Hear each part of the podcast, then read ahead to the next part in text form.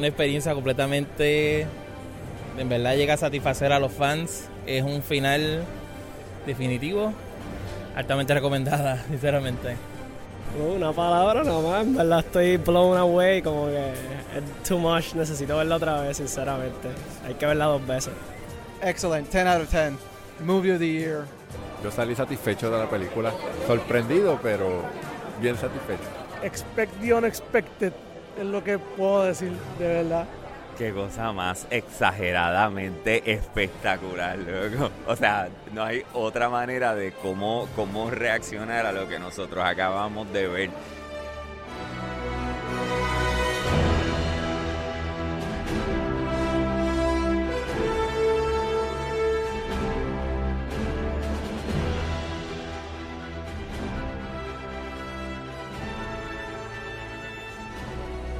Probando los micrófonos.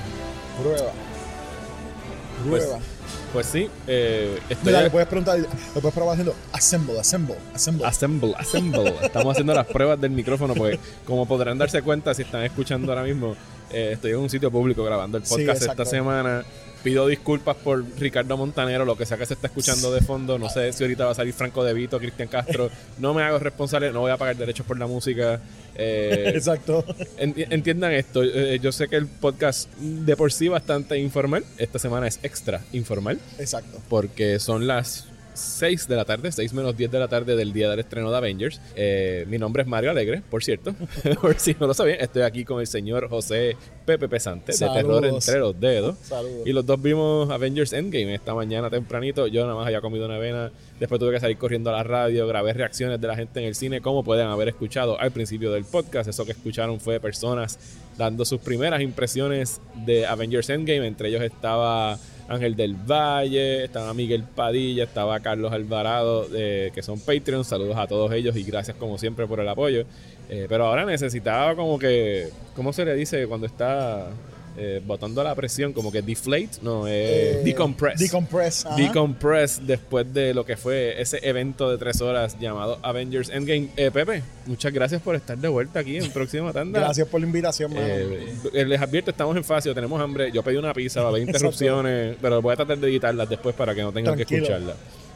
Caballero, pues mira, eh, mano, vamos, a dar el, vamos a dar el disclaimer. Eh, Sí. Como si ya la vieron, y me imagino que si lo están escuchando es que ya lo vieron.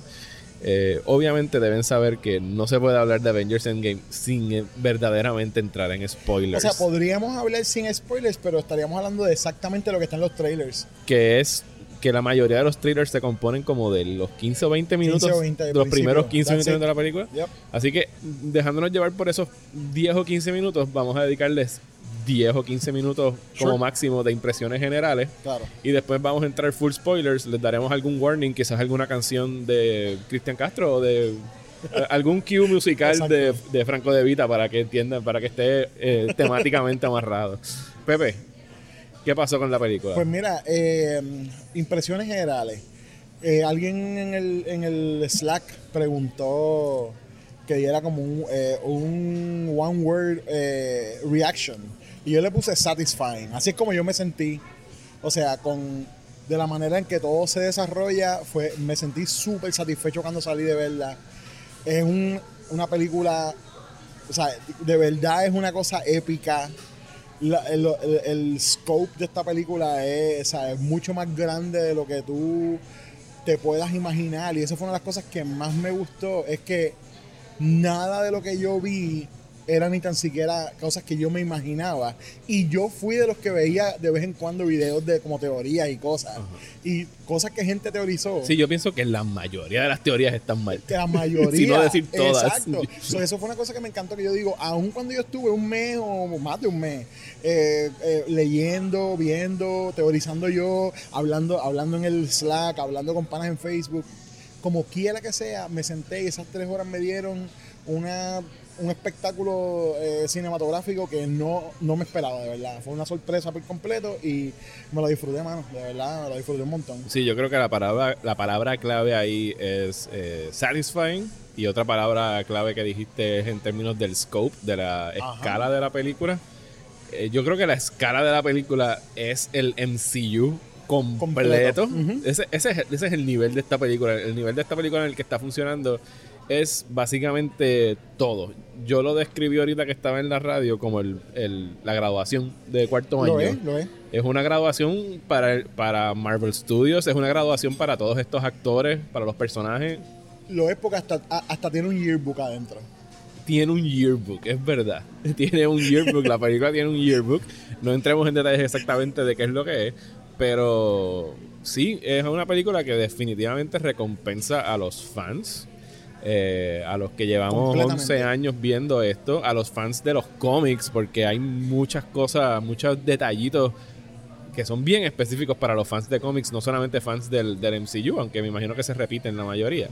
Eh, y quedé bien satisfecho. Tengo mis issues en algunas partes, me imagino que como todos, eh, de- pero son, yo diría que son boberías, porque Claro. en ningún momento, o sea, siempre estuvo entretenido. eh, son personajes que ya tú quieres, ¿sabes? Porque yo, hay unos personajes ahí que uno está enchulado de ellos eh, por, las, por las interpretaciones que han dado los actores. ¿Qué más puedo decir? Yo, yo me- viendo la película me puse a pensar, o sea, yo empecé a ver estas películas de Marvel, yo tenía 28 años, ya yo tengo 39. Sí. Eh, y mi hijo, mi hijo no había, no, mi hijo tenía un año cuando Mira empezó el MCU. Claro. Y él se ha criado viendo esto y para él tiene un significado que me atrevo a decir que es muchísimo mayor que para el mío. O sea, el, el significado que yo le podría dar. Él, cre- él creció viendo estos personajes. eh, y de hecho está bien enfogonado que no pudo ir a ver la Me película. imagino. Eh, yo lo comprendo, pero nadie le manda a él a querer ser artista y tiene una obra de teatro este fin de semana. Ah, bueno. y pero llevan toda la semana ensayando y él está con un rocheo de que le el vayan... ese- el sacrificio del, artista. El papá. sacrificio, pero su rocheo es que se la vayan a spoilear. y yo lo Ah, entiendo. Entonces, claro. pero yo eh, ya hice esta anécdota, no me acuerdo dónde. Cuando yo tenía 15, 15 años, volvieron a tirar las Star Wars en el cine. Yo les rogué a mi mamá que me dejara cortar clases para ir a la primera tanda de Star Wars Special Edition. Así que yo estoy paying it forward. El lunes él no va a ir a la escuela Muy bien. y va a ir a ver Endgames para que ningún cabroncito le vaya a chotear la película en la escuela. Parenting done right, papá. Tú eres Así que mejor. tengo, tengo that points ahí Yes. acumulados. Eh, ¿Qué más podemos decir de la película sin spoilear nada? Sin spoilear, pues mira, eh, ahora que estaba un poco hablando sobre esa, esos hints que tiene como de la del, de los cómics o, o, cómo, cómo te y pace cosas que se setearon en otras películas o, o, pues tú sabes, de alguna manera eh, estás recompensando a esa fanaticada que ha estado ahí. Eh, yo creo que esa, esa es una de las cosas más eh, que me. Una de las cosas que más me gustó como fan. Lo discutía con eh, un pana, él se llama Joel, él hace el cómic de Doctor Casco, a lo mejor alguno de los muchachos lo ha visto eh, en internet. Eh, él, él hace arte bajo hechizo. Y estamos hablando de una cosa que él dice, yo no, que él dice, ¿sabes? Fan service no debe ser una mala palabra. Pero se ha convertido en una mala palabra o, o es un término, vamos a decir, eh, derogatory. Sí, sí, ¿no? es peyorativo. Eh, yo entiendo, y yo entiendo, sí, hay maneras, yo pienso que hay maneras buenas de hacer fanservice. Lo Exacto. que pasa es que fanservice de por sí es un, siempre ha tenido un término negativo, incluso desde, yo lo, la primera vez que lo escuché fue en cosas como el anime, que el fanservice son Exacto. cosas como que literalmente es fanservice, es spoon feeding a la Exacto. gente, como que te estoy dando de lo que te gusta. Exacto. Pero eso no es malo. Pero no es ma- eso es lo que te quiero decir, eso no es malo. Y Yo creo que de todas las películas del MCU, esta eh, es la que lo hace mejor el fanservice. O sea, que aquí, aquí te dan un montón Esto de es cosas. un banquete Eso es lo de que fanservice. Esto es un all you can eat buffet. Esa es la analogía que iba. O sea, aquí, te dan, aquí, aquí es como un banquete y tú estás literal como si estuvieras pasando con una bandeja y tú coges de donde sea. Sí, es como tú te lo puedes, tan. es, eh, sí, es all you can eat All buffet. can eat buffet. Habrán algunos platos que no te apetecen y dices, eso está de más ahí en el buffet, Definitivo. pero todos estos otros me los, me los saboreé. te lo saborea. Eh, mano, eh, es una cosa bien. eh, eh, un- es un evento y como evento me encantó compartirla con fanáticos. Hay cosas que pasaron en la sala que las explicaré después cuando entremos a la parte de spoilers.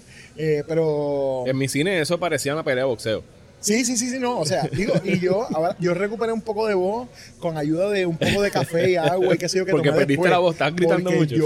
Yo, yo fui el más que grité en mi sala. El más que grité. O sea, Fíjate, yo no grité mucho y estaba sentado al lado de Miguel y, y- y Ángel del o sea, Valle yo del parecía, Patreon. yo, yo, yo, yo me sentía, yo con mi, con, con mi tamaño gigantesco corporal, yo me sentía que tenía 11 años y estaba viendo como, ¿sabes? Superheroes for the first time, a pesar de que llevo 10 años. Y ahora que tú dices eso de como el scope de, de lo que ha pasado con el MCU también en nuestras vidas, digamos, cuando salió la primera Iron Man, yo estaba soltero. Yo pasé por un noviazgo, un matrimonio, un divorcio, otra relación más. ¿Tú me entiendes? Mira Y para ahora, allá. ¿sabes? Han pasado tantas cosas en mi vida. Eh, Cambios de trabajo, este, Huracanes catastróficos. catastróficos, este, tú sabes, decesos de familiares, pérdidas. Y estas películas han sido un constante. ¿Entiendes? Y para Sí, mí un- son un refugio. es un refugio, un refugio. Y para mí son una terapia. Y esta, esta es una celebración, así como, te lo, como lo sentí y como lo siento. Esta película es una celebración. Ok, yo creo que ese es un, eh, un momento oportuno para pasar de la conversación de non-spoilers a spoilers. Deja ver cuánto tiempo llevamos. Sí, 10 minutos es 10 suficiente. minutos, yo sí. creo que si ustedes lo están escuchando, quieren escucharnos hablar de spoilers. La pizza acaba de llegar, así que esto también es un buen momento para parar de hablar. en breve regresamos con Avengers Endgame.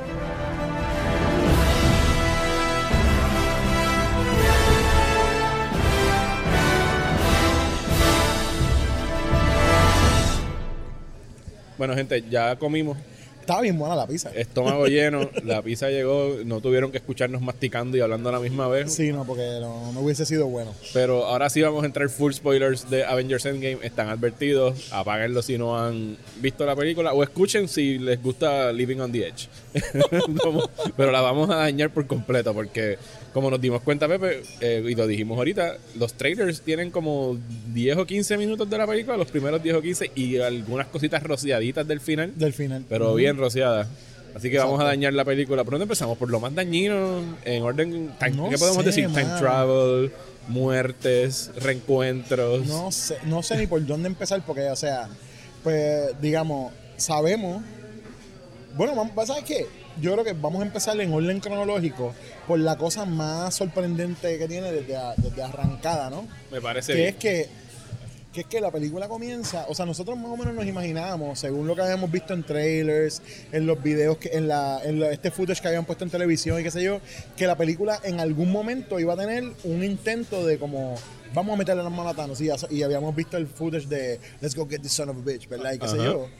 Pero de repente es como, no nos esperábamos que pasara de la manera que pasó. No, y de- del arranque es como que, espérate, espérate, espérate, E- espérate, espérate. Y tú sientes que van bien rápido al principio. Ajá, y tú dices, ajá. pero espérate, si ya tú estás llegando aquí, ¿qué carajo hay en los otros dos horas y 45 minutos de la película?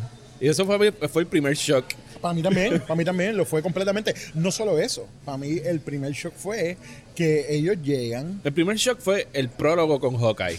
Que fue otra escena de esas que te destruyen de, ay Mira, Dios mío, le van a desaparecer las familias a en de- eh, cada vez que estemos hablando de diferentes cosas, ah, eh, bueno, no cada vez, pero eh, me, voy, me voy a referir a cosas que pasaron en la sala donde la estaba viendo. Ok, dale. Porque es, es parte de integral de verla, ¿no? Eh, arranca la película y Ajá. un montón de gente, ¿sabes que la gente se siempre se, se está como mi popcorn y mi refresco y Ajá, se ve ajá. y siempre se toman su tiempo en llegar al asiento y de repente, ¿sabes que la película empieza? ¡Pum! Empieza con, el, con lo de Hawkeye. Ajá. Y había gente llamando gente que estaba, mira, mira, la película empezó de repente, corre, corre. o sea, No estaban ready para no estaba ready. No, porque ready. lo mismo pasó en mi Que de hecho, sala. esa es como la descripción entera de Endgame. Tú no estás ready para esta película. O Estoy sea, de acuerdo. Tú no estás ready, no estás ready. Tenemos, y eso es, pues tenemos este tipo de prólogo que es Exacto. cuando eh, Thanos eh, tronó los dedos y desapareció a la familia de, de Hawkeye. Y acto seguido, ¿con qué continuamos? Estamos todavía en eh, 23 días, creo que es lo que dicen, que estamos, ah, volvemos con, con Tony Stark eh, flotando en el espacio con Nebula. Jugando eh, fútbol ese de, de- de Jugando, papel. sí, jugando que fútbol, sí, que Sí, ¿cómo le llaman? Eh, no sé cómo le llaman, Un jueguito de eso. esos gringos. Exacto, exacto. Pero me encantó el. Yo, yo hubiese querido que hubiese un poquito más de eso, porque yo entendía que había- pudo haber una película bien nítida de Tony Stark con Nebula. Obligado, obligado, obligado. Y lamentablemente, después que se ven ahí, no tienen si más Marvel nada. estuviera todavía haciendo los one shots, eso hubiese sido un buen one Yo shot. hubiese visto una miniserie de los 23 días que ellos estuvieron jangueando Fácil. en esa nave. Fácil. Eh, pero Está muy bueno. inmediatamente llega Captain Marvel. Que, by the way, si no viste Captain Marvel, no vas a entender un carajo de dónde salió ese personaje. Exactamente. De hecho, una de las cosas, yo lo, yo lo había puesto en el Slack, que una, una cosa Y- de y- una de las eso- primeras reseñas era Fíjate, lo de... y esas sí fueron de las teorías que sí pegamos que, bueno, Captain Marvel es la que va a buscar a Tony. Mucha Claro, gente sí ya había adivinado eso. Bueno, había gente que pensaba que como el, como el, en los cómics, el, el armor de Pepper es Rescue. Ajá. Así se llama el armor de El armor, o sea, esta- esa- el armor de ese personaje no es Rescue. Entonces, pues la gente pensaba que iba a ser ella la que iba a ir para allá. Ok. Y me di y, y- y ayer viendo Infinity War con unos panas me percaté que es que hay, hay unas cosas en Infinity War donde hay gente que se lleva la impresión de que Pe- cuando se corta la llamada entre Pepper y Tony, Ajá. eh, la gente piensa que ella está diciendo yo voy para allá. Sea, como yo voy para allá. O sea, como está, como yo estoy en el espacio y ella está como pues yo voy para allá también. Y es como que, no, no, es que es Friday le está diciendo I'm going to, de porque yo me estoy cortando. O sea. Friday se corta de Friday por completo cuando se va de la Tierra. Y me di cuenta que, eh, mientras después me puse a hablar con un par de panas, que esto es como, no quiero decir que es como un widely held notion, pero hay par de gente que lo entendió así, que lo entendió como, porque ya estaban teorizando, tú sabes, era como, ah, pues cuando tú vas a ver de nuevo Infinity War, es como, ah, pues ella, va, ella es la que, Pepper es quien lo va a rescatar, porque ella tiene el armor y qué sé yo, que yo estoy como, si Iron Man no puede volar hasta el espacio Sí, porque ¿Quién le da te la dice gana? a ti que ella puede hacerlo bien? y no encontrarlo? poder. Exactamente. Y encontrarlo, exacto. So, yo, ¿sabes? Yo, yo me imaginaba que iba a ser eso, pero Y ellos estaban en la nave de Nebula, la que ya se estrella en, la- en el planeta en Infinity War, ¿verdad? Eh, está- no, están ellos en la de esta- Guardians. Ellas estaban en el Benetar, porque acuérdate que, que, yo, que los Guardians se desvanecieron pretty much everyone. Ok, Sí, exactamente. Y- exacto, so ellos, ellos estaban en el Benetar. Pero esa es la misma nave Que usan nave dos o tres días después que está nuevecita. Bueno, me imagino Sí. que Rocket le metió Bueno, mano y había chavos para exacto. eso. Ok. eh, regresan al- al- a los Avengers Headquarters. Y rápido es como que, pues aquí está Thanos, vamos a ir a matarlo. Y Claro. fue como que yo dije, ¿en serio ya? Pero yo me, o sea, sí, usaron un poquito del, del, del science mumbo jumbo de como las piedras tienen una. Sí, mandaron un- print un- de un wave, un- un light wave que, que que es lo único. identificaron. Y es como, pues, si fue aquí, pues en este planeta también está. Y, lo Y- que, y por lo que yo entendí, eh, Thanos estaba todo jodido en ese momento porque él- por la destrucción de las piedras, no por haber Exacto. chasqueado los dedos originalmente en O sea, él, Infinity ten- él War. está jodido por los chasqueados los dedos, porque tú lo puedes ver en Infinity War al final, él se ve como Sí, parte pero, de su brazo pero está no se quemado ve, pero no se ve tan chavo como pero se no ve se ve tan chavo y es porque él dice como para Al destruir las piedras. casi me casi me matan. Exactamente. Y acto seguido, eh, Thor le pica la cabeza. Y acto seguido Thor le pica la cabeza Y tú dices.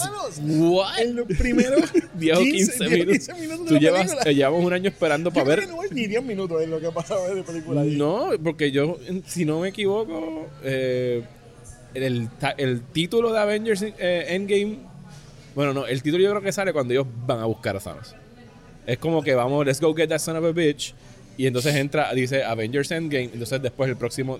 Me estoy, nada más le he visto una vez, gente. Si me equivoco. maybe. Pero yo entiendo que eh, lógicamente es como que let's go get that son of a bitch. Tiraron Avengers Endgame en, por- en, en la pantalla. So, esto literal es como los primeros minutos. se montan en la nave y van allá y le pican la cabeza y entonces es cuando le pican la cabeza es que entonces tiran la pantalla en negro y dice five years later. Exactamente. Ahí es que entonces estamos. Que tú dices, anda, espérate, hubo un time jump. Ya Exacto. empezamos a jugar con... Y eso sí fueron cosas que la gente sí eh, especuló eh, Sí, sí, acertadamente eso- eso, de que iba a haber un salto, sobre todo porque los personajes, eh, como específicamente Scarlett Johansson de Black Widow se veía con dos pelos distintos. Claro. O sea que veíamos venir que iba a haber un tiempo considerable, pero no sabíamos tanto. Y en ese tiempo, Tony Stark se convierte en padre. eh, la Tierra continúa estando vacía y no se ha repuesto emocionalmente de lo que ocurrió con, con Thanos. Eh, Scarlett Johansson tiene el pelo más largo y rojo y blanco. ¿Y qué otras cosas han pasado por ahí? Ah, y Eh. regresa, más importantemente, regresa Scott Lang. Regresa Scotland de la manera más. Voy a citando a Gabo Pagan. Él dijo freakazoid. De la manera más freakazoid, porque de verdad es como el freakest, freakiest freak accident Sí, para que él vuelva. es como que bien tonto y al mismo tiempo me trivió que lo hicieran así. A mí me trivió, pero a la vez, eso, esos son los que yo le llamo los, los Deus Ex Machina, como we need to move this plot forward. Pues, Necesitamos que él regrese. Eh, Lo pudieron haber hecho de alguien lim- limpiando el Junker y lo so, en ese yo le llamé el Rat Ex Máquina. El Ratex Porque él de una rata camina por encima de la cosa que hay y de repente, ¡pum! Qué casualidad. ¡Qué casualidad! Que no y así importa. tal, o sea, Infinity War tiene un Gamora Ex Máquina. Ah, no, y esta película tiene más. Exacto, tiene De más. hecho, eh, lo que habíamos comentado cuando reseñamos Captain Marvel del Captain Marvel Ex Machina está más o menos ahí. Exacto, exactamente. Pero no importa, mano, son cómics. o sea, eso existe, siempre ha Exacto, existido. whatever, los cómics es así también. so. Eh, me tripió mucho el regreso de. Me gustó mucho que había mucho eh, Scott Lang action en esta película. Oh, ¿sabes? Que yes, Ant-Man yes. tuvo. De hecho, para mí creo que es el- mi, mi contribución favorita de Ant-Man a todo el universo hasta ahora. A mí me gustan mucho las películas, pero aquí de verdad como que he steps up his game.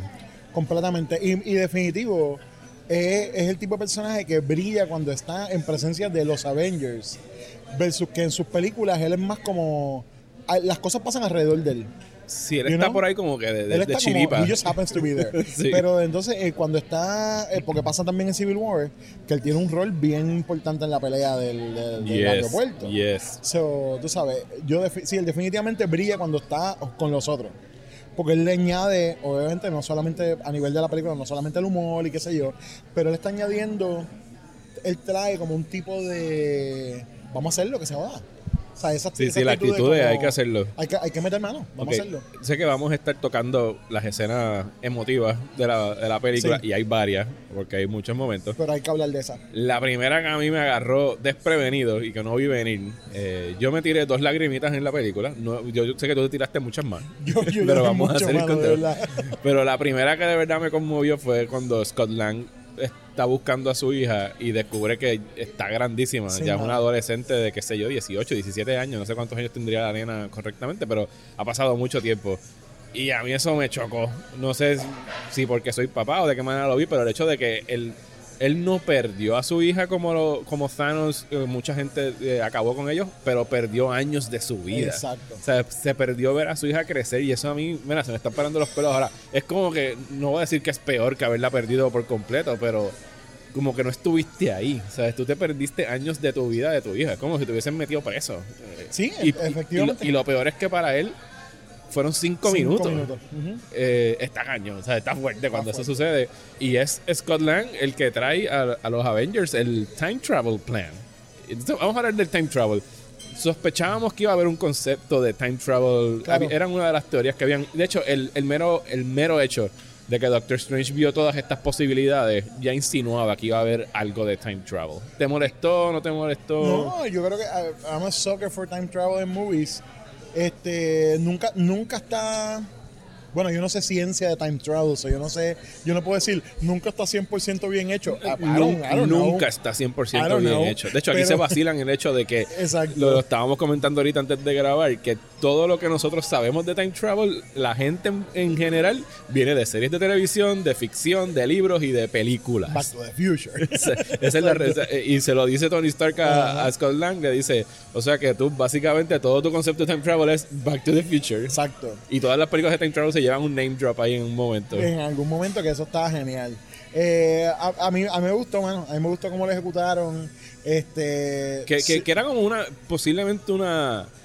Pudo haber sido negativo para la película el tirarse ese chance, pienso course, yo. Porque cuando tú metes time travel, los problemas se multiplican narrativamente. O sea, y hay muchas trampas en las que puedes caer. Pero ellos lo, ellos lo arreglaron con la con el momento de Banner y. Y, el, y la Ancient One, porque vamos a llegar a él. Yes. Ahí, that's- that- ahí es donde ellos arreglan el, el problema o previenen el problema narrativo del time travel. Ujú.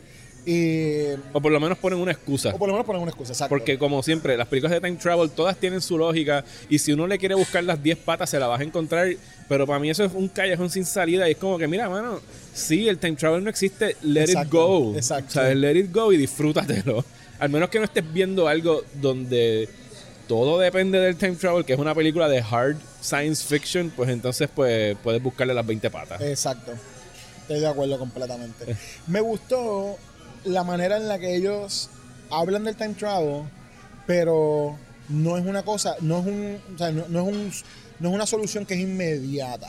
O sea, es como el time travel está aquí. Bueno, toma Y- una hora completar la experimentación del time travel para llegar ahí. Entre lo que vimos I al principio. Yo pensé que estaba perfecto. Porque no se sintió como que, ah, mira, yo tengo esta cosa en, el va- en la van y lo que tenemos que hacer es meternos y ya. Tú me entiendes, fue como, no, no. vamos a tener que experimentar con esto y vamos a tener que buscar. Entonces, es como Tony no va a querer, pues vamos a Banner y Banner nos va a ayudar, pero Banner no sabe de time travel. Banner está como lo mío es gamma, lo mío es ga- gamma rays. Hablemos un momentito de, eh, de Hulk, por favor. Professor Hulk. yes. Professor Hulk, yo jamás vi venir. Después de que nos quejamos tantísimo de que Infinity War no tuvimos a Hulk solamente al principio de esos 60 segundos, fue como que, bueno, pues este va a ser el momento donde. De hecho, no, no se nos dio una pelea Hulk-Thanos, que no. No. hubo una revancha Hulk-Thanos, que me quedé con esa pullita. Pero el hecho de que este era un Intelligent Hulk, que eventualmente pasa en los cómics, es un tipo que Banner está full Hulk all the time.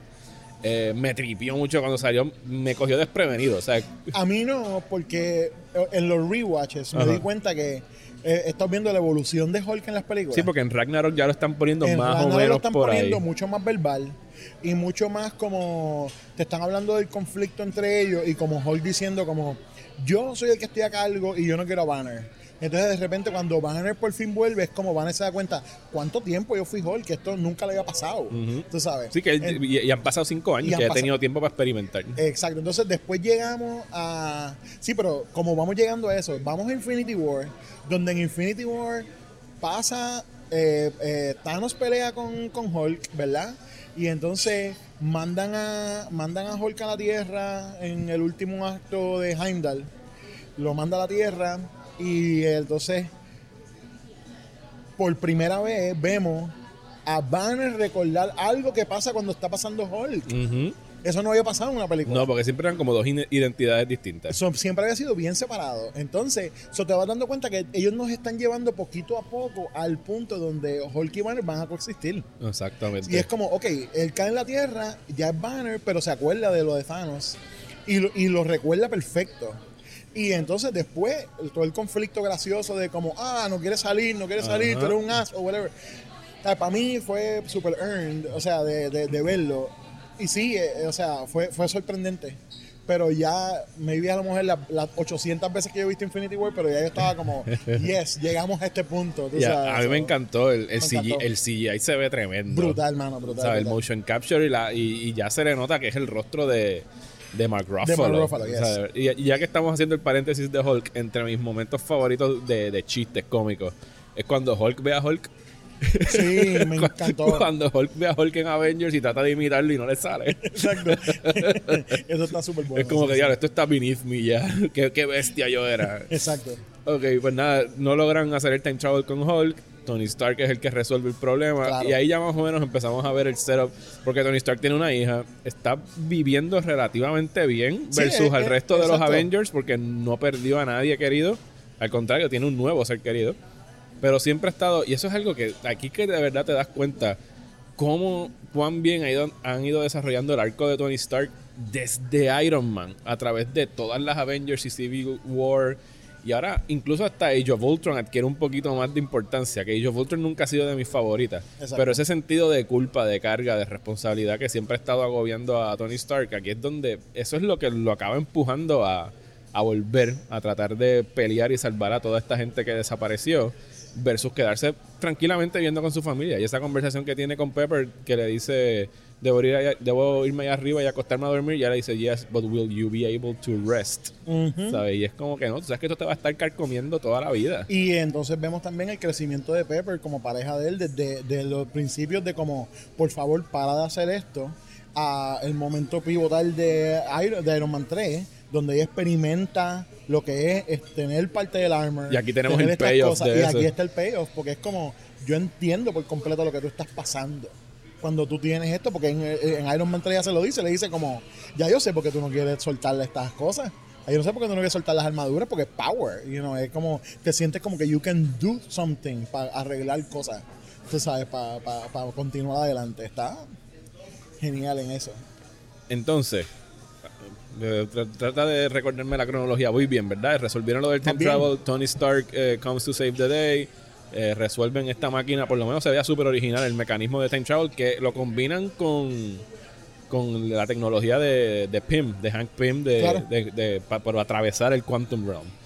Eh, y pues ponen este, ¿cómo se dice? Esta muletilla o este, este gimmick de que necesitan esas pastillas. Sí, Esas, bueno, esos piensa que, líquidos. piensa que, el, que, el, que el Quantum Realm es como un peaje. Ajá, y Y es tienen que pagar. Este es el autoexpreso. y tienen que achicarse y volver a crecer del otro lado. Y tienes que rellenarlo. el autoexpreso. Sí. Los Pin Particles son el autoexpreso y ellos tienen que rellenarlo en algún momento. Se están diciendo, lo que tenemos son chavos contados para un viaje cada uno y de vuelta. Ok. Y entonces encontramos que la solución a todo esto que pasó es básicamente ir para atrás y prevenir que Thanos obtenga las piedras. Claro. Y entonces aquí es que entramos en lo que tú describiste como el High School Yearbook Claro. del MCU. Y es esta, y ahí yo creo que hay- MCU's Greatest Hits. Exactamente. Greatest hits y algunos not so greatest que ellos los hacen greatest ahora retroactivamente. Porque incluso películas como eh, Thor The Dark World, que es considerada de las peores, se- ¿sabes? aquí volvieron a esa porque tenían. Porque ahí es que aparece por primera vez el, el Ether. Eso, eso antes, de, antes de que se monten, yo más o menos lo estuve cronometrando. Eso fue la primera hora de Endgame. La segunda hora se dedica al time travel.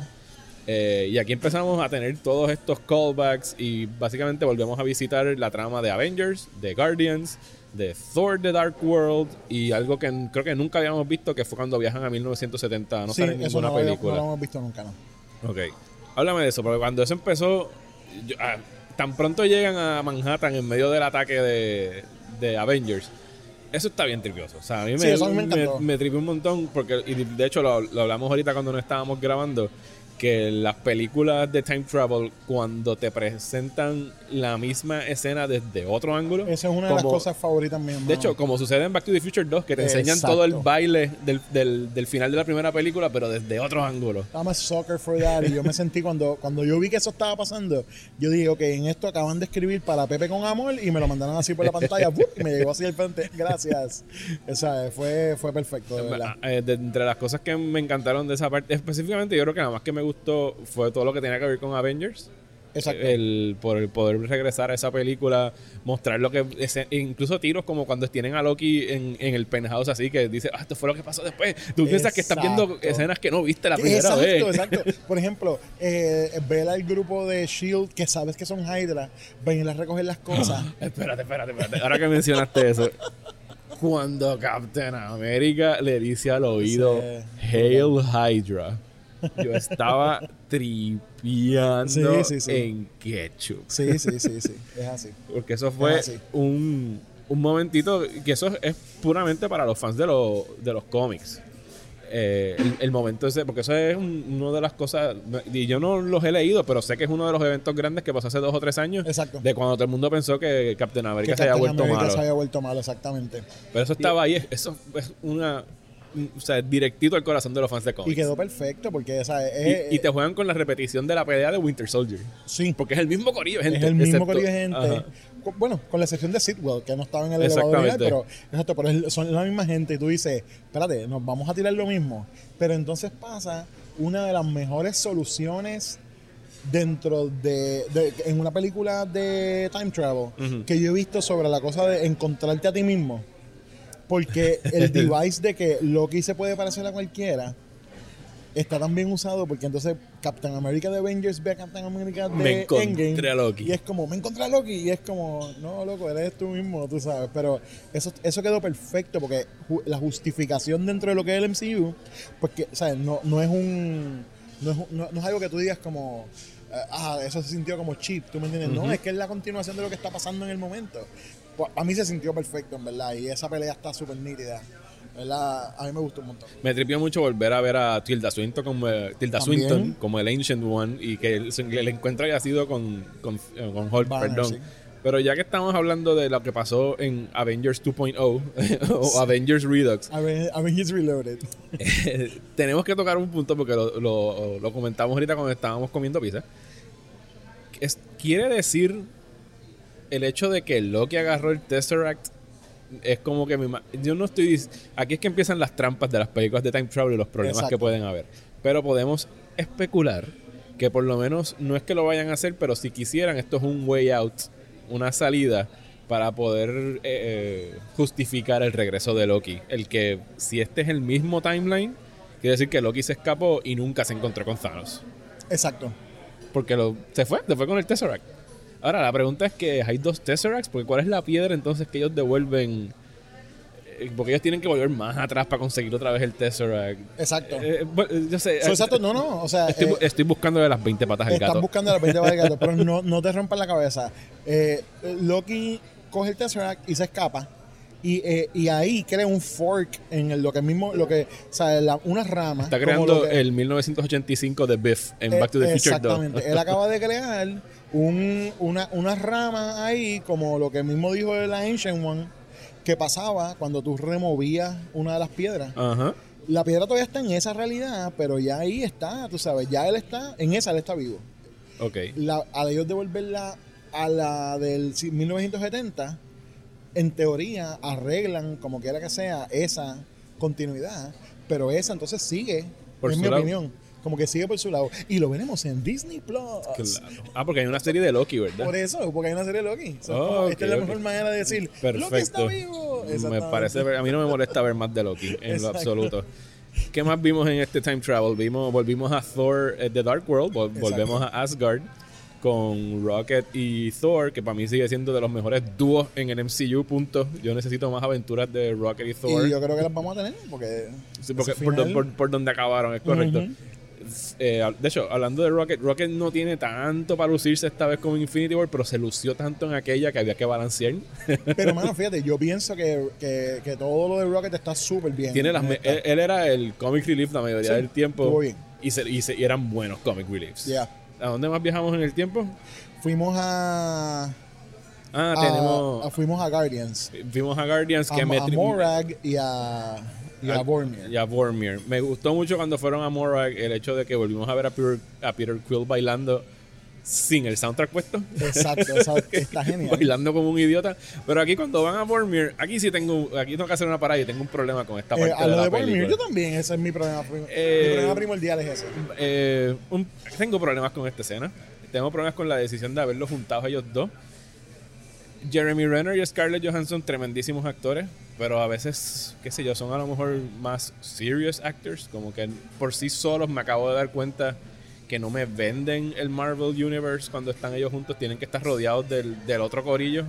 Pienso no necesariamente que son ellos, sino que es el, el libreto de la forma como los los meten en un callejón sin salida que no tiene ninguna razón de ser, porque ahí estaba siempre Nebula y cuando ellos deciden hacer este plan de ir a volver a, a re- a retomar las piedras antes de que Thanos las encuentre, contramano, ella les dijo y ella sabe que para conseguir el Soulstone hay que sacrificar y alguien tiene que morir. O sea, que ¿cuál es Esa el plan de ellos en. Vormir? Esa es la parte que yo no entiendo. O sea, yo me siento como que, aun cuando ella lo haya dicho, yo creo que como que nadie lo internalizó. Pero es que no Esa tiene sentido. Es que es una, es una parte que no tiene sentido de la película. De verdad, de verdad no tiene sentido. Estoy- completamente igual que tú, yo estoy como. Gratuita y inexcusable. Claro. Y eh, o sea, llegan allá arriba, entonces tienen esta pelea, porque sí, ellos tienen una relación de hace tiempo, pero en realidad no la desarrollan plenamente nunca en las películas y, no la, y no la han tocado en par de años, que no es algo que ha sido muy consistente porque Hawkeye se ha quedado mayormente en los márgenes del MCU. Claro. Pero entonces cuando llegan allá arriba y es como que no, me muero yo, no, me muero yo, no me muero yo. Entonces tienen esta pelea de y la tumba, y le tira el arco, y le tira la Yo, flecha. yo estoy más dolido que tú. No, yo, yo, yo he tenido una vida más Yo tengo que más tú. razón de morirme. no, yo exacto. tengo más razón de morirme. Exacto. Y se sintió tan forzado y gratuito que era como que. Entonces, para acabar de joder, ya. Pues habían issues de Infinity War. que Yo entiendo que en parte válido. El, el que Thanos haya matado a Gamora. Y lo que implica el hecho de que este psicópata esté matando a alguien. Y que esto se ha interpretado como eh, amor, genuino, genuino. Y eso se ve muy mal porque es como que el amor de un tipo de mente maltratante. Entonces estás diciendo, ah, pues cuando hay un crimen, como les dicen, y no estoy usando la palabra, un crimen pasional, quiere decir que está excusado porque es que de verdad la ama, cuando no. Eso es algo de un demente. Entonces, otra vez vas a matar a otra mujer. Está problemático y pico. Estás matando a otra mujer. O sea, eh, O sea, e- esa escena a mí no me gustó en lo absoluto. Y se sintió, como dije ya, gratuita la muerte de, Scar- de Scarlett Johansson, ¿no? De Black Widow. Era como Sí. que. Yo pienso que el hecho de que hayan tenido que. Que, el- que el- lo que ellos hicieron en Avengers Infinity los obligó a repetir esto aquí y se sintió bien de más y bien mal pensado. Estoy de acuerdo, estoy de acuerdo, de verdad me- es, es- la única parte de la película que de verdad me dejó, me dejó soso. Me dejó soso porque, por, por, por lo mismo que tú has hablado, ¿sabes? La- hay- hay un plot hole ahí gigantesco con que Nebula todo el tiempo sabía que la, la piedra se conseguía con un sacrificio. O sea, no hubo más ningún plan. Literalmente el plan era... literal- o pues sea, vamos ahí y alguien muere. vamos- vamos- no, es que la cosa es que el plan de ellos era como, ah, pues vamos a llegar aquí y esa piedra se puede conseguir sin que nadie muera. Porque lo dicen en una, como que, there's gotta be a way, como que tiene que haber una manera que Y nosotros podamos llegan y los recibe no. Red Skull y es como que, ah, pues mira, no. O tú o yo nos tenemos que morir. Ah, diablo, que backtrip. Exacto. Ni siquiera que backtrip es hockey, pues me muero yo. No, yo. Yo me sentí que era como un ride de Disney. Porque es como, como, como es un replay de lo que pasa con. con Hasta la misma música, el La- mismo tiro, es como que... Por eso, yo me decía, yo, ¿sabes? Yo de verdad me sentí como, y cuando al final está entonces eh, Hawkeye con la, con el, con el, la- con el Soulstone en el, en el laguito ese, Ajá. parecía como cuando pasas por un ride y acabas en el, eh, En un el mismo que tiene agua y al final llegaste y estás ahí, se acabó. Y él está como, ok, pues sí, aquí estoy en el final. Sí, entonces Pero qué sé yo, despacharon a uno de los seis Originals Avengers de una manera bien. de una boba, manera que no... A mí no me hizo nada la muerte no. de Black Widow. No, en verdad a mí tampoco. O sea, si tú me hubieses dicho que uno de ellos dos se hubiese sacrificado por el otro en la pelea final o algo así que tuviese más significado, pero esta estupidez con el Soulstone de verdad que la encuentro mala, mala. O sea, no me gustó narrativamente, dramáticamente, no me gustó esa escena, pero nada, vienen más cosas nítidas después y uno pues tiene, uno tiende a perdonarle esas cosas. Claro. Pero sí, yo, esa sí es una parte donde yo sí pienso que hay que buscarle las 5 y las 6 y las 7 patas al gato. Definitivo. Regresamos a 1970 para buscar el Tesseract. Tony se encuentra con su papá. ¿Qué En la, en, en- en la parte que, te- que tú sabes que si en algún momento tú tenías duda de que Tony se va a morir, si tú tenías duda de que Tony iba a morir al final de esta película, esa es la parte que te garantiza que Tony va a morir. Sí, porque- la única cosa que él no había podido hacer era el closure con el papá. Ajá. Y es como cuando él tiene ese momento con Howard Stark, es como, That's it. ok, ya sí, este tipo se va a morir. Muy bien. Está telegrafiado, pero ahora está firmado. Ahora está y con firmado. un ponche. Exactamente. He is dead. Ahí mandaron la orden ya oficialmente. Está. y tenemos, aprobada. más importante aún, el reencuentro con... No es un reencuentro, Un pero Steve Rogers ve de lejos a Peggy Carter. Otro momento emotivo. eh, porque es un- y, y es... Y yo creo que es la manera como han hecho el build-up a través de las películas a lo que terminó siendo esta, porque en realidad el personaje de Peggy Carter no sale desde el 2009 en el cine. No, no, ella salió en Winter Soldier de vieja, ya Bueno, muriéndose. exacto, exacto. Pero que no es como un gran personaje, pero sí sabemos el significado que tiene ella para él. Y eso siempre ha sido una constante en las películas de Marvel. Y estuvo chulo eso de, de Y que me, gustó que, y me gustó que, por ejemplo, el, eh, eh, eh, o sea, usaran el personaje de Jarvis como está en la serie de Peggy Carter. Eh, eh, que Marvel ha sido famoso por verdaderamente ignorar la serie eh, de las cosas que han hecho en televisión. Mira que Jarvis es el chofer el- de, el chofer, exacto, de por, lo, Howard. por lo menos lo usaron, lo usaron bien en eso. Y explícame esto, porque esto es algo de los cómics que no conozco. Jarvis, de- en la película original de Iron Man, era Vision, la voz de Vision haciendo de sí, Jarvis, sí, es, ¿verdad? es Paul Bettany, sí. Ok, y Jarvis, eh, él, él le puso Jarvis a la computadora en, en honor a este tipo, ¿o ¿cómo En es honor- él le pone a Jarvis en honor al Jarvis de- al, Del papá. Ajá. Ah, ok. Es que la voz, cuando lo escuchara hablando a él, sí se parece un poquito Se a la de Paul poco, Bettany. sí. Y, la, y, y digo, yo creo que esa es la razón por la que cogieron al actor, ¿no? También. El, eh, eh, o sea, y, y obviamente en los cómics originales Jarvis era, era el butler de Iron Man, él era el Alfred de Ajá. Iron Man, tú sabes. Eso que también eh, eh, lo, lo cogen de ahí, ¿no? Eventualmente en la evolución del cómic, pues es, es esa la voz, ¿no? El- eh, la razón por la, por la que se llama Jarvis. Pero esa parte de los 70, eh, lo que me gustó, además de la, del encuentro de Stark, es que te da como que te da, te da de nuevo ese fanservice de como que Winter Soldier, porque están te hablan de, de Arnim Sola, te están, estás en el mismo sitio donde sabes que eventualmente Sola es un- una computadora, tú sabes, es el mismo edificio donde ellos bajan al elevador y sabes que, o sea, so- so tú has visto todo esto, todo esto, pero cuando lo vemos en Winter Soldier ya está desierto, ya la Ajá. base no la está usando nadie y de repente tienes la oportunidad de ver cómo era en el momento que estaba, like, Shield estaba ahí. En Ese, ese era el headquarters.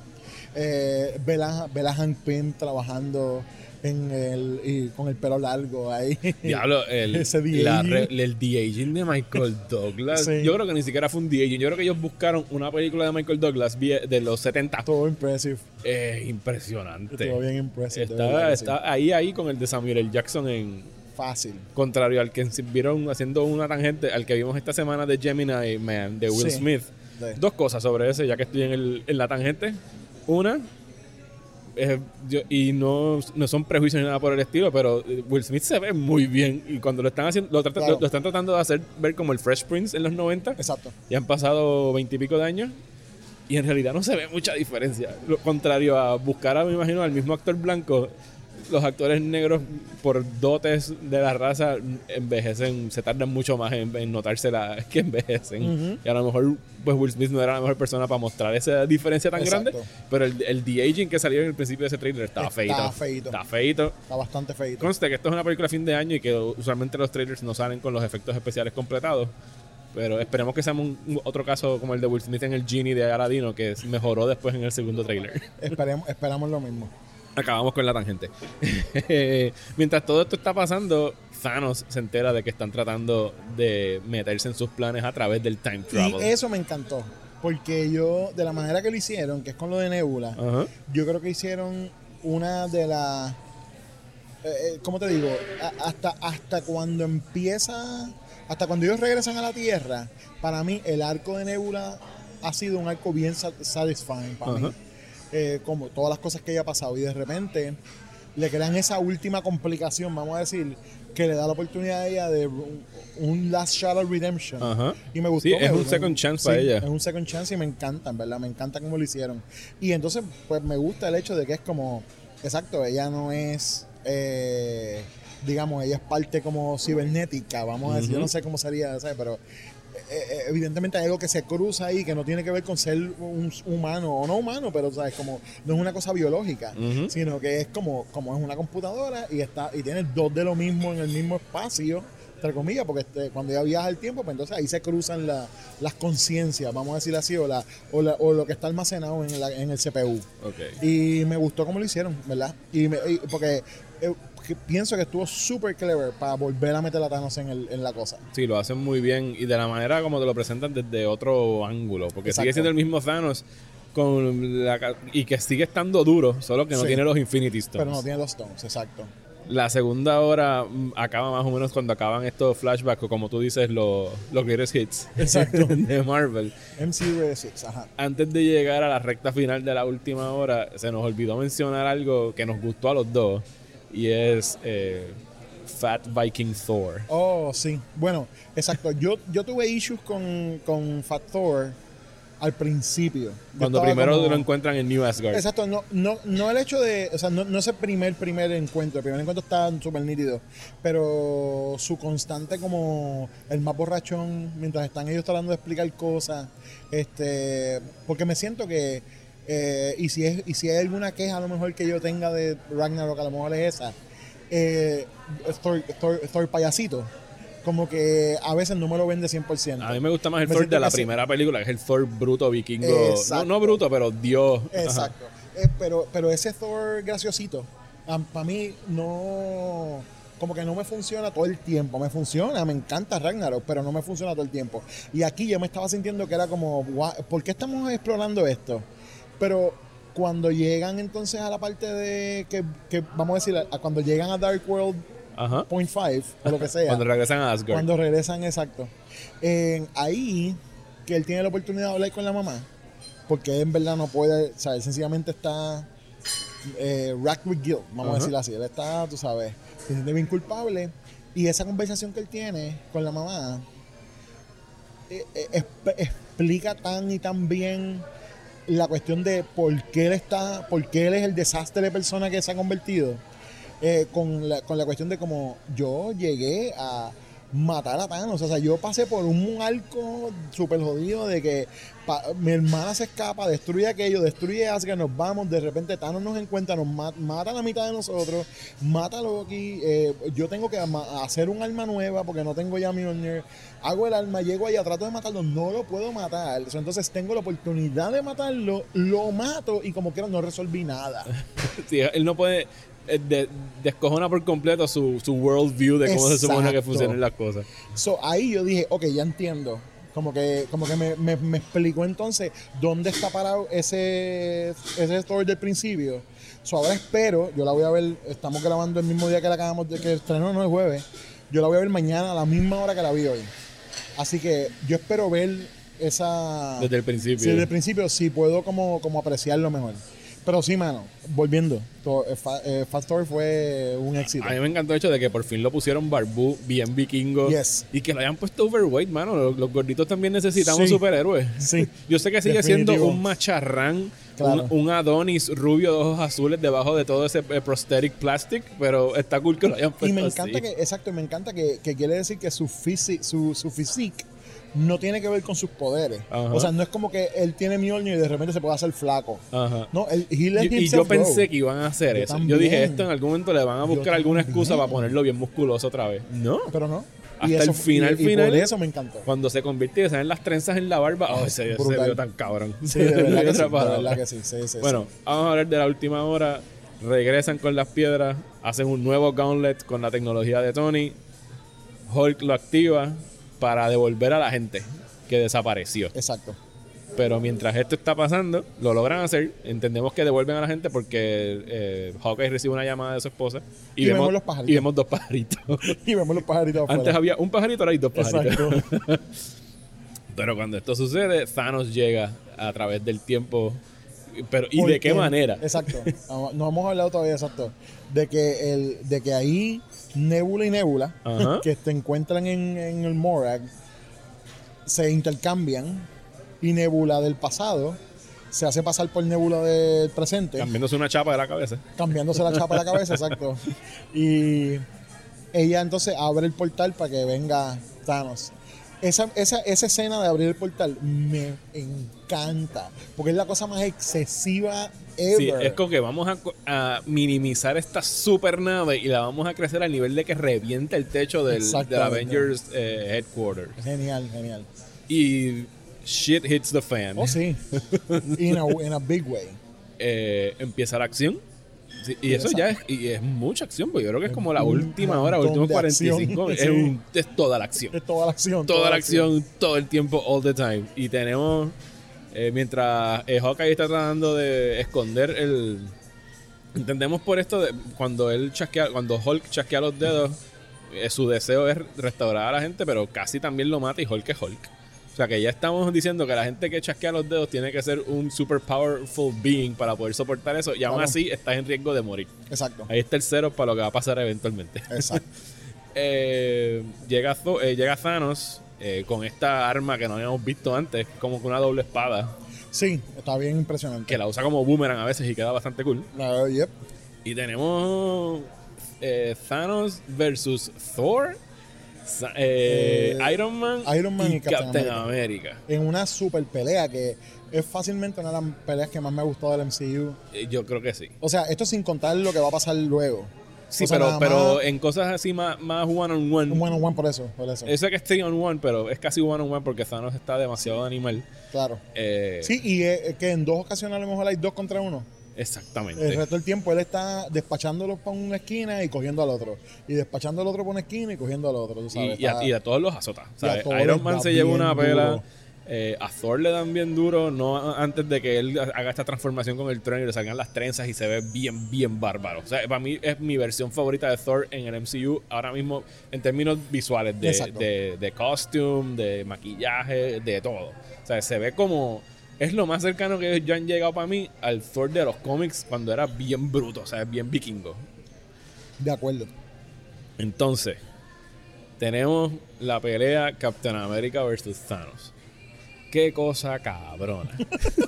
Sí, no hay otra manera de describirlo, mano. El público de mi sala es- eh, se gozó la película entera. Exacto.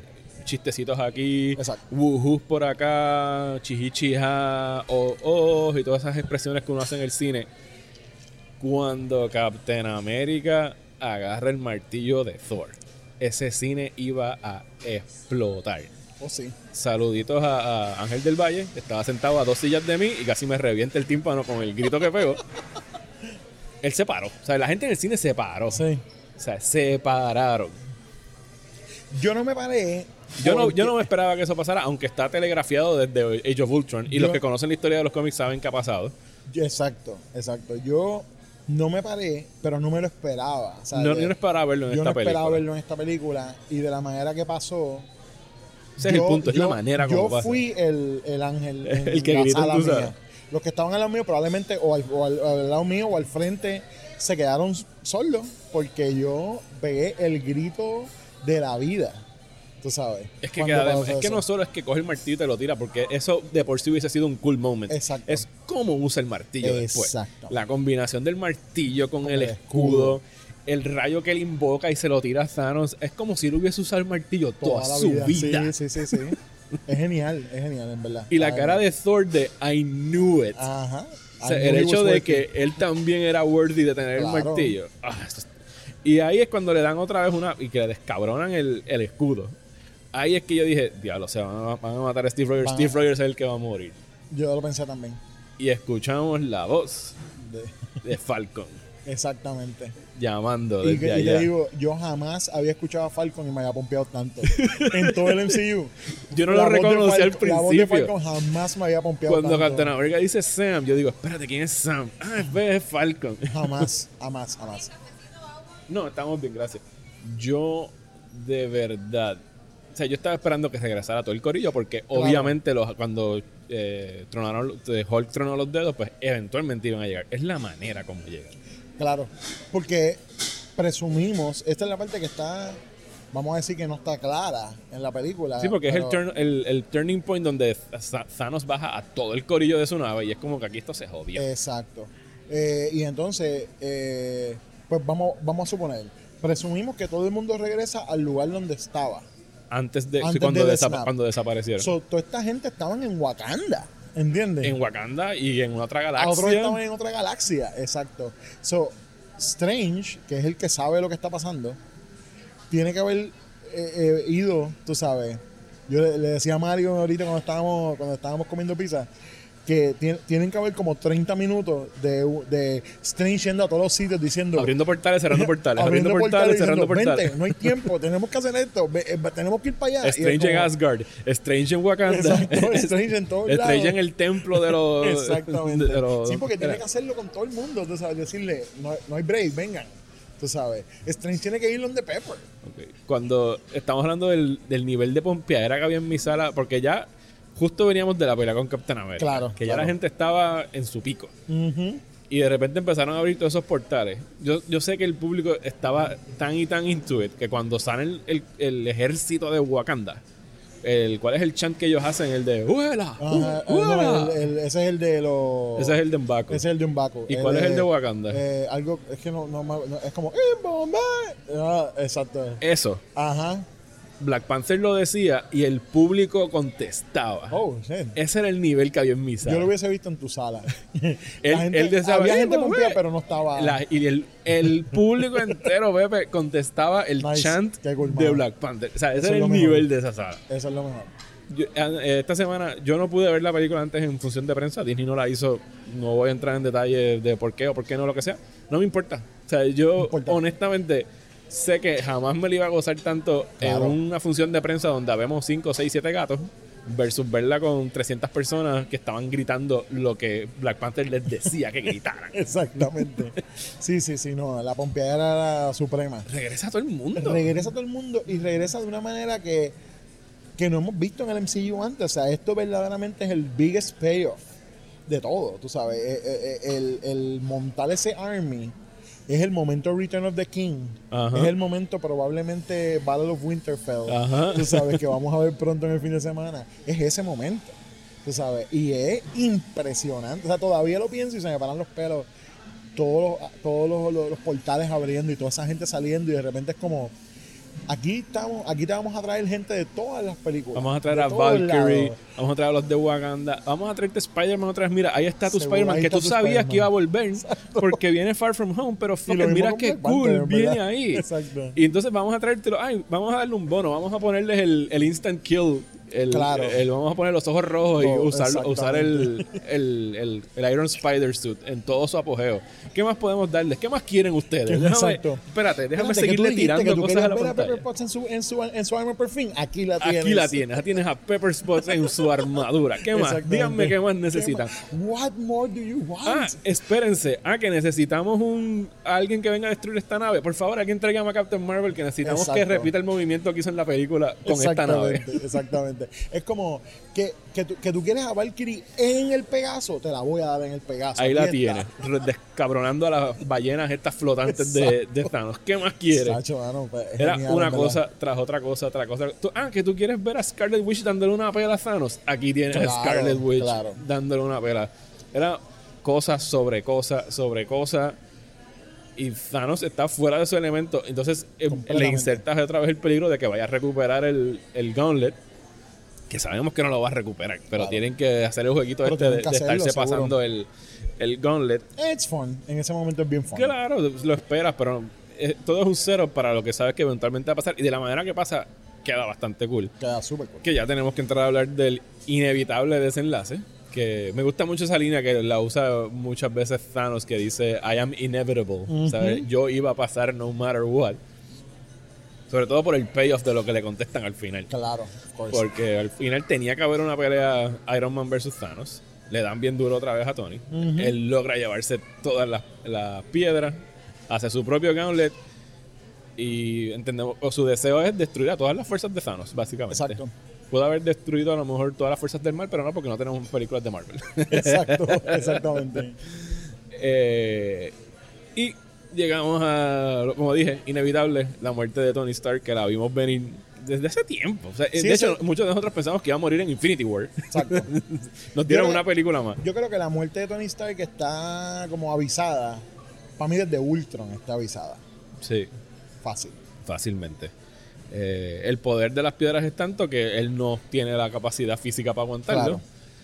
Eh, y lo trabajan muy bien el hecho de que eh, y, lo, y, mano, y con, no solo te espetan la daga de que van a matar a Tony Stark después vienen y te la retuercen dos y tres veces porque Claro. tienes una repetición ah espérate Oh, que they milked it, they milked it brinqué, un, un momento el reencuentro de Peter Parker con Tony Stark maldita sea la madre o sea a mí hon- honestamente nunca me han vendido 100% el que Tony tenga un afecto tan grande por Peter Parker Ajá. Porque no. O sea, que han tenido dos películas para hacerlo y no ha sido como que la cosa más, más nítida. Siempre ha tenido como que esa. eh, Para mí, eso, para mí era Tony preparándose para ser papá. Como que esto es algo que yo quisiera hacer o Sí, podría sí, hacer. sí. Pero no nunca entendí que era tan estrecha. Pero cuando Peter Parker se encuentra con él, que él está siendo Peter Parker, un teenager, como que, diablo, ¿te acuerdas cuando pasó aquello y lo otro? Y la reacción de Tony de verlo, de nada más darle un abrazo. Entonces, después, cuando se muere o se está muriendo Tony, vienen a retorcértelo con Peter perdiendo a Tony. Exacto. Y es Pepper la que viene y se tira esa línea que fue la línea que a mí me mató. Que es Claro. de We're gonna be okay, Tony. You can rest You can now. rest now. Ah, Que es el payoff de la conversación de ellos en el al sofá. principio, sí. Que de hecho, tengo que decir esto. En internet está pasando un, un artículo Ajá. diciéndole a la gente que se vaya, que si tienen que ir al baño, vayan en el momento que ellos están en el sofá. No. No, mano, ese es el, pe- ese es el payoff de esa línea. No vayan al baño, coño. No vayan al baño, punto. O sea, ustedes son adultos, pueden esperar tres horas para ir al baño. O sea, al menos que no tengan una condición ya del, del, del urinary tract o de lo que sea, pues perfecto. Pero, Exacto. o sea, ustedes vieron Lord of the Rings, ustedes pueden esperar tres horas. Ustedes apa- vieron Titanic, sea, Aparentemente no, pero Ustedes se tiran los binge watch en sus casas de cinco episodios de algo y no se paran del sofá. Así Exacto, que, por favor, no, no, no sé cuál es el lloricón con no podemos ir al baño. Pues no, mano, no, no tienes no, que ir, al, baño. ir al baño. Nada. Murió Tony Stark. Yep. ¿Qué te parece?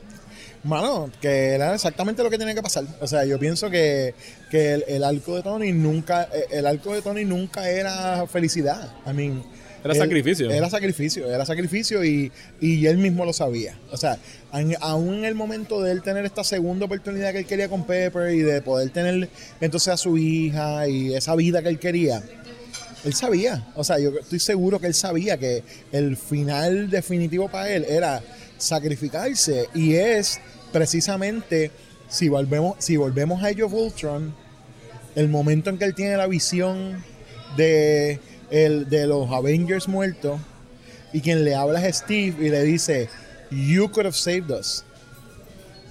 Como you could have done Ajá. more y qué más, él ha hecho todo.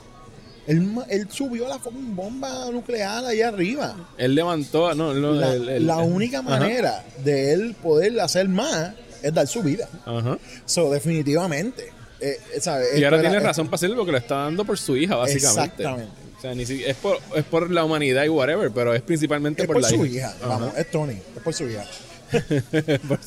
No le importa tanto la humanidad. Por supuesto, es un final agridulce, porque tan pronto está celebrando la victoria de que despachan a Thanos, eh, pues Tony fallece. Tenemos pues los velorios, la gente reencontrándose, tenemos el funeral donde reúnen a todo el mundo del, del MCU, incluyendo un muchacho, un adolescente que como que tú y yo no podemos identificar. Yo no, yo no sé quién es Hay dos personas que me han dicho que es el nene de Iron Man 3, pero lo encuentro súper random que esté Yo, ahí. yo encuentro súper random también. Así que no tengo idea de quién es ese adolescente. Estoy seguro que ya hay 50 artículos en internet que si tú haces una búsqueda de Who's That Kid at the End of Avengers Endgame van a salirte todos los hits. Exactamente. Porque por algo nos los estamos preguntando, pero no hice mi asignación antes de empezar a grabar, así que Sorry. ya lo buscarán cuando haya que hacerlo. Y...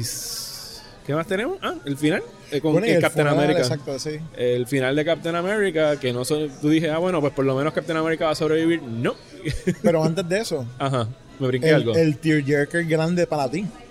Los Oh, cheeseburgers. Los cheeseburgers, maldita la madre los cheeseburgers. Sí, de- o sea, yo no lloré mucho en esta película, pero las dos partes que me conmovieron, ya dije, una fue el reencuentro de, de Scott Lang con su hija ya adolescente. Y la segunda fue Happy con la con Morgan, se llama la nena. Eh, eh, Morgan, sí. Con la hija de Tony, que le dice que yo te voy a cuidar, o sea, voy a estar siempre pendiente a ti, que quieres comer, y le dice cheeseburgers. Y tú sabes que creo que es de las primeras cosas que hace Happy en Iron Man 1 es buscarle un cheeseburger cuando él regresa de Sí, cuando Afganistán. regresa de... Sí, que que le busca un cheeseburger. Entonces, esa parte me chocó porque primero que la nena te lo vende. Es una muy buena nena actriz. Y la cara de John Favreau cuando escucha eso es como que, diablo, a tu papá le gustaban los cheeseburgers. Y no solo eso, sino que después se tira, I'm gonna buy you all the cheeseburgers. Exacto, ¿Sabes? Es como que, exacto. "Mach, maldita sea la madre. Yo admito que yo me bebí las lágrimas en el momento que Tony Stark se murió, porque a pesar de que todo podemos, po- yo puedo eh, decirte que está tele- telegrafiado, yo puedo decirte de cosas, pero this is the guy, Ajá. ¿entiendes? Y que Él fue el que empezó todo. y exacto, y conste, mi, mi Avenger favorito Thor, pero ese arco de Tony está súper bien ejecutado, ¿entiendes? Y ese final, como quiera que sea, es un sacrificio bien grande. Y me las bebí, me bebí. O sea, yo lloré. I ugly cried cuando ese tipo se murió. En serio. La que en el momento que Pepper está ahí y que Pepper está vendiéndote la muerte de él, y cuando le dijo, la, puedes descansar ahora, estaba yo. O sea, full, full. Una full. Magdalena. De- Magdalena. Y entonces, pues, cuan- me estoy recuperando un poco, pero como sobbing todavía en el funeral. Cada vez que te acuerdas. Y, no, y en el funeral estoy ahí como. Y de repente, cuando ya estoy como bajando, pum, la nena y yo. No puede ser, bendito sea Dios. Estoy llorando por unos No, fucking cheeseburgers. Exactamente. Pero, mano, súper emotivo. Y entonces, el, el de Captain America. que, que por un segundo pensamos, o por lo menos yo pensé, que el hecho de que lo fueran a mandar a través del tiempo y yo dije, él no va a volver. Claro. Yo entendía que lo iban a dejar en puntos suspensivos de que no va a volver con la posibilidad de que en algún momento Chris Evans regresara a hacer del papel de Captain America, pero eso cinco segundos después, literalmente, entierran esa posibilidad cuando vemos a Steve Rogers bien viejo en otro tremendo maquillaje. Eh, sabiendo que vivió toda su vida. O sea, pudo vivir toda su vida como él quiso, ya sin la preocupación de tener que salvar a la Tierra. Así que nos despedimos de los dos Avengers principales, los que Exacto. siempre han estado at odds with each other, de los que siempre han estado peleando y han sido los líderes de los Avengers. Eh, así que es como un... No sé si es un... Hay, hay un pase de batón porque le dan el escudo a Falcon, que yo Claro. entiendo que en los cómics se lo dan a Bucky. O los dos en algún momento son Captain America por en lo- separado. después, en diferentes ocasiones. Eh, pero eh, va a haber una serie de Disney Plus que es Falcon con, con Bucky. O sea que más o menos ahí está el setup. Está el setup que ya tú dijiste de Loki. Y hay Claro. otras, está la de Wanda. La de Wanda Vision. Yo no sé cómo van a hacer esa. ¿Reconstruirán a Vision? ¿O será una precuela de Será antes, una precuela, de, antes de será- que muriera no sé, Vision? exacto. Esa para mí es la más rara de todas. Esa es la que me tiene como medio. mm. Sí, no, no pinta bien. Eh, de hecho, la de, Loki, no en sé- realidad to- todo el mundo tiene un send-off hasta cierto punto, excepto Banner. si lo piensas. Porque, ok, Banner es Professor Hulk, so él ya está set ahí. Él, él lo que le dice es como que extraño a, Exacto. a, a Nat. Exacto, exacto. Pero entonces, pues Clint está con su familia, eh, ya reunido con la familia, y sabemos. Estamos hablando de los Avengers originales, de los estoy hablando de los seis Avengers Yo originales. entiendo que Hulk se va a quedar ahí en el papel del científico del Avengers Headquarters, como que el que eh, no necesariamente va a ser un protagonista en lo que sea que vaya a venir después, Claro. pero va a ser como que un Q en James Bond. Esa. Eh, me gusta esa, me gusta pensar que eso es lo que va a pasar con él. Y entonces tenemos a Clint, que ya hay un rumor bien fuerte de que va a haber una serie de Hawkeye donde, donde Clint va a estar training a Kate Bishop, que es la próxima Hawkeye. la próxima Hawkeye, exacto. Que va una serie para Disney Plus también que sería eso, que sería el training de ella. Y pues perdimos ganas de la manera que la perdimos, whatever. no digo- Eh, no sí, y, y la película de ella obviamente es una precuela porque Va a ser una precuela, claro. Y entonces, eh, pues tenemos lo de Tony y tenemos lo de Steve. Pero entonces, ah, y entonces Thor.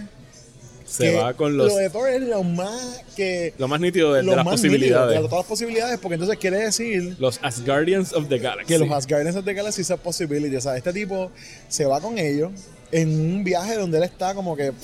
Yo no tengo. Ahora mismo yo tengo la vida completa Lo que yo quiera hacer. lo que me dé la gana, exacto. Y que deja a Valkyrie a cargo de los Asgardians eh, en, el, en New Asgard con la posibilidad de que ella sea la próxima Thor, entre comillas. Ajá. So, Sí, sí, sí, que. Sí, la- las puertas están abiertas para hacer lo que les dé la gana, en realidad. O- obviamente, Marvel, Kevin Feige y toda esta gente han estado bien hush hush sobre lo que va a pasar, porque cualquier cosa que digan es un spoiler de Endgame sobre qué es lo que viene por ahí. Sabemos que Black Panther 2 está anunciada, y sabemos Exacto. que Doctor Strange 2 está anunciada, y Guardians of the Galaxy 3 está anunciada. No dudo que haya una Captain Marvel 2, porque por ahí las posibilidades cósmicas del universo de Marvel son inmensas. Yo entiendo que Marvel se va a dirigir hacia eso y eh, hacia el cosmos en cine, pienso yo, si lo tuviera que decir ahora. Quizás no con Black Panther, pero con lo que es Captain Marvel, Guardians of the Galaxy y Doctor Strange, lo que pueden explorar por ahí es inmenso. Y a lo mejor en televisión es donde nos vamos a quedar más terrenales acá en, en- en la Tierra, valga la redundancia. Eh, ¿Hacia dónde te gustaría a ti que se dirigieran ahora? Porque no creo que vayamos a saber nada hasta que llegue el Disney 23, eh, la exposición de el, el Comic Con de Disney en julio. No creo que tengamos ningunos planes en concreto de que los vayan Aunque a anunciar. bueno, a- eh, yo creo que Marvel vuelve a, ¿A Comic Con? a Comic Con este año. No ¿Sí? sé, no, don't quote me. Ajá. Que fue algo que leí, me parece. Pero, so that could happen. A lo mejor tenemos algo ahí. Pero, ¿a Igual dónde- yo creo que la diferencia es una semana a otra. entre Yo lo que creo es que ellos deben, eh, eh, ellos probablemente van a, a- a explorar pe- lo que, lo que todo el mundo ha dicho, películas más pequeñas y team-ups más pequeños. A lo mejor no un Avengers, o sea, no vamos a ver un evento Así, de, la- de de- esta de magnitud. magnitud de nuevo en estas películas. Maybe ever, pero a lo mejor como en muchos años. Y por lo menos yo creo que la única otra cosa que haría esto posible sería la reintroducción de X-Men Yo diría, yo diría Fantastic, Fantastic Four. Four. Pero yo escuché a Kevin Feige en alguna entrevista. Decir de que los X-Men sí van a tardar en llegar. Exacto, que sí iban a tardar, pero o Feige o los rusos estaban diciendo. No, los rusos dijeron que les gustaría Secret War. Hacer como Secret War. Pero Ajá. entonces Feige habló de que si él pudiera hacer cualquiera, él haría Avengers X-Men. O- eso- ¿Entiendes? yo Y no sé si como- el cine puede aguantar Yo tanta- creo que no lo aguanta. nerditud. exactamente. No, exacto. Pero, pero yo creo que en realidad los X-Men inclusive no hacen falta en el MCU ahora mismo. No, yo no los te No hacen falta. Yo, no los, yo, Yo yo- sí- yo- voy una- un paso más. Yo no los quiero ahora mismo en el MCU. Exacto. Yo sí creo que el package deal de Fantastic Four Silver Surfer Galactus, Oh, sí, es- Y- esa- y ese, ese es mi wishlist. esa es la gente el que sweet necesitamos. spot, ¿sabes? Si ellos van a hacer y, y pienso que sería estúpido de su parte no hacerlo porque obviamente nunca hemos visto nada así en el cine. Esto es un fenómeno, sobre todo la construcción de, de llegar a esto, el tú tener la paciencia de dedicarle 11 años a hacer una película que es un evento, porque esto es un evento, o sea, tú, tú ves los cines ahora, la gente no está hablando de otra cosa que no sea Endgame, es un evento que es lucrativo monetariamente para ellos. Muy, muy lucrativo. ¿Tú Sí, e- exageradamente lucrativo. Eh, y tendría, sería estúpido no tratar de repetirlo. Pero tienen que tener la paciencia para hacerlo otra vez tan bien como lo hicieron. Y eso requeriría, ahora con la adquisición de Fox, para bien o para mal. No vamos a hablar de lo de para mal ahora. vamos a concentrarnos en el para bien. Eh, tú eh, los personajes, para mí, los Fantastic Four son más fáciles de introducir a este MCU que los X-Men. Los X-Men Sí. son tan amplios que parecen su propia cosa. Yo los trabajaría por separado y eventualmente juntarlos, mientras que los Fantastic Four es algo que no solo lo necesitamos porque las películas han sido soberanas mierda, ¿De acuerdo? sino que tienen de los mejores villanos en los cómics. Claro, claro, obligado. Tienes a, Du- a Doctor Doom, que yo quisiera algún día ver un buen Doctor Doom en el cine. Yo también. Y por encima de él tienes a Galactus. O sea que tu próximo Thanos de aquí a 10 años, si lo quieres volver a calcular así, estamos hablando del 2029. Vamos a tener 50 años cuando estemos todavía viendo el MCU. eh, seremos fans todavía. Eh, Probablemente. Sería llegar a Galactus eventualmente y, e ir construyendo hacia eso. Pero son 10 años, ¿sabes? Hay que tener paciencia para eso, sobre todo en estos universos ahora donde eh, eh, yo pienso que es más difícil ahora porque cuando empezó esto nadie sabía exactamente lo que era ni lo que iba a hacer y ahora la- ya tú estás entrando con expectativa.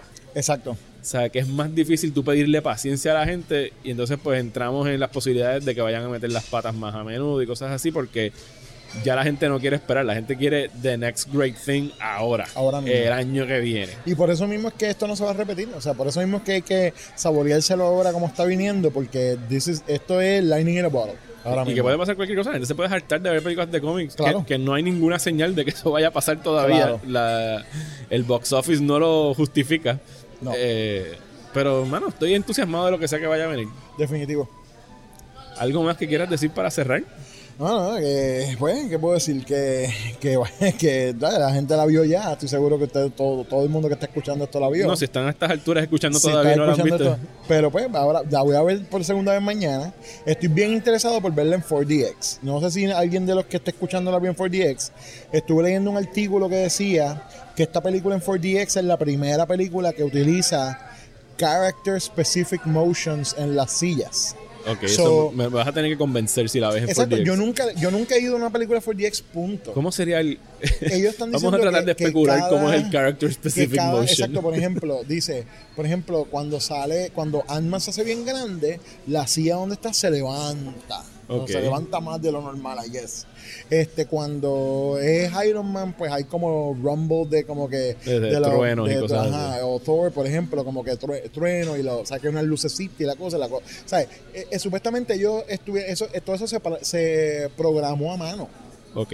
para cada uno de los personajes, no todos los personajes, pero qué sé yo, los 10 que estén, pues algo, en algún, momento de la película, algo del movimiento tiene que ver con ese personaje en específico. Ok, pues y sí. es la primera vez que lo han hecho. Si tú la ves en 4DX, Te esperamos aviso. un informe tuyo y un report a través del Slack channel de, próxima tanda.